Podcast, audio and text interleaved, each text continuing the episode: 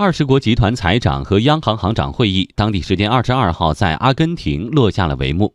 在为期两天的会议中，与会代表们就促进全球经济增长等问题达成了共识，其中经贸摩擦等议题成为讨论焦点。来听报道。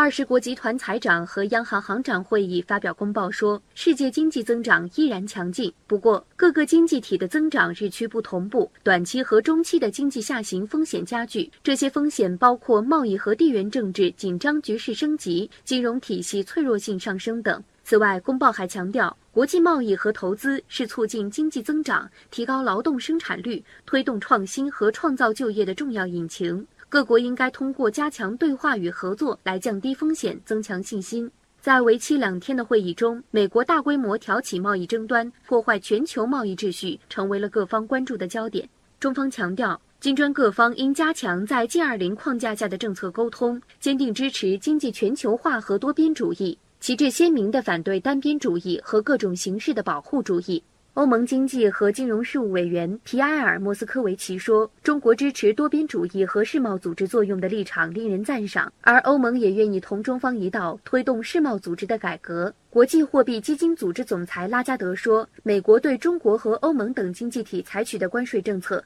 已经给全球贸易环境造成了紧张氛围，而关税所造成的贸易限制将直接影响全球产出。”此前，国际货币基金组织曾发布报告说，国际贸易紧张局势的加剧是世界经济增长在近期面临的最大威胁。对此，拉加德分析，如果当前贸易政策的威胁变为了事实，那么全球的商业信心将由此下降。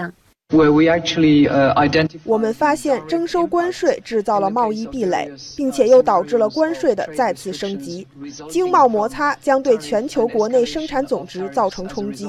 按照各国已经出台的政策，在最坏的情况下，全球国内生产总值将减少百分之零点五。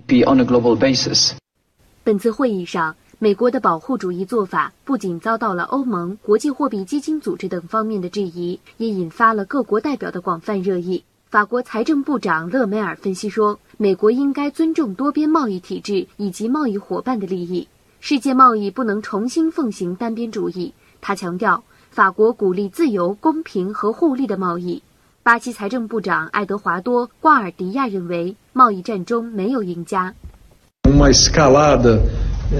经贸摩擦升级对国际贸易发展以及经济体的开放等都不利。我们认为自由贸易是生产力的一大推动力，这也是我们所需要的。